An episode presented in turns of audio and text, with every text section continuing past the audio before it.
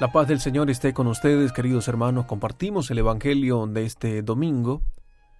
Pedimos al Espíritu Santo que nos ilumine con su gracia para comprender y vivir su palabra. Es el Evangelio de San Mateo capítulo 13, versículos 44 al 52. En aquel tiempo Jesús dijo a la multitud, El reino de los cielos se parece a un tesoro escondido en un campo. El que lo encuentra lo vuelve a esconder, y lleno de alegría va y vende cuanto tiene y compra aquel campo. El reino de los cielos se parece también a un comerciante en perlas finas, que al encontrar una perla muy valiosa, va y vende cuanto tiene y la compra. También se parece el reino de los cielos a la red que los pescadores echan en el mar y recoge toda clase de peces. Cuando se llena la red, los pescadores la sacan a la playa y se sientan a escoger los pescados. Ponen los buenos en canastos y tiran los malos.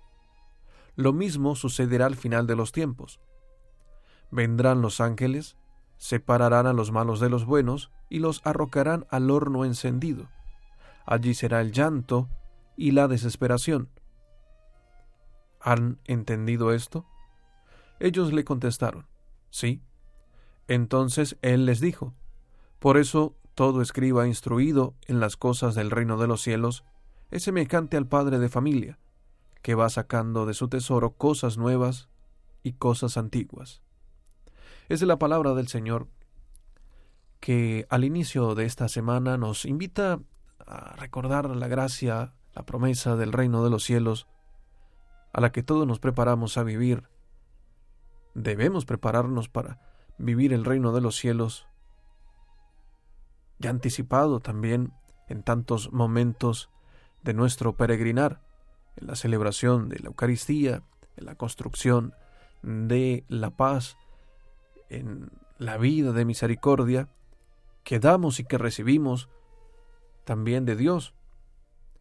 Pero hoy el reino de los cielos, Jesús lo presenta a la multitud y también para nosotros, como dice el Evangelio, que es aquel tesoro escondido Humanamente el tesoro nos llama la atención, siempre estamos en busca de lo más eh, preciado y ese tesoro puede ser una persona muy querida, amada, puede ser un anhelo especial, un deseo de lograr una meta, que corre la tentación también de convertirse eh, en un ídolo. Pero es diferente, absolutamente diferente con aquello que nos promete y nos presenta el Señor en el Evangelio, el reino de Dios, el gran tesoro escondido.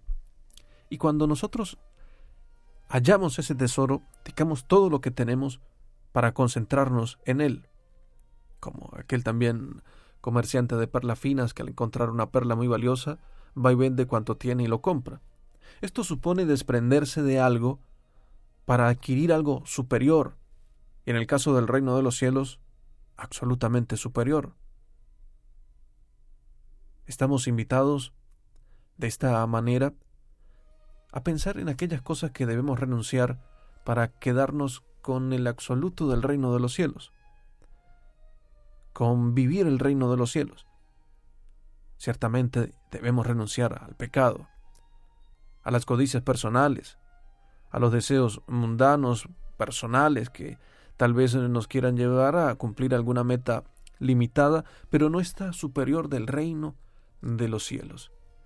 Y Jesús habla en parábolas y Jesús nos ofrece esta imagen de la perla fina, del tesoro escondido o aquella de la red eh, de los pescadores que luego colocan a un lado los buenos y los malos para hablarnos también del final de los tiempos. Y nos invita a preguntarnos cómo me preparo a vivir el reino de los cielos. ¿Cómo lo vivo ahora? ¿Soy capaz de desprenderme de aquello que tal vez me aparta del reino de los cielos? El pecado, la maldad,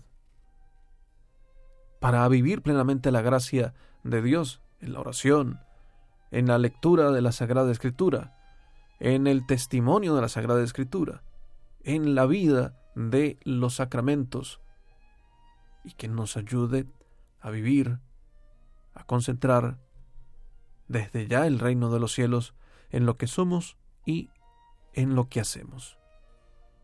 Jesús pregunta, aquella multitud entendieron esto y todos contestaron sí, tal vez nosotros podemos decir hoy también sí, pero al momento de descubrir el reino de los cielos y entender de que para llegar a ese reino de los cielos debemos desprendernos de tantas cosas, ese sí pudiera quedarse mudo u obsoleto.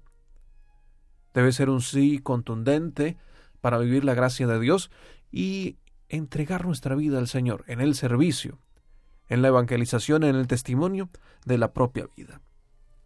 El Papa Francisco, en una reflexión de un ángelus en julio de el 2020, decía Jesús, el que es tesoro escondido y la perla de gran valor, no puede hacer otra cosa que suscitar la alegría, toda la alegría del mundo, la alegría de descubrir un sentido para la propia vida, la alegría de sentirla comprometida en la aventura de la santidad. Y allí una razón por la cual nosotros podemos y debemos renunciar de tantas cosas para vivir plenamente la gracia del reino de los cielos. Que Dios se los bendiga.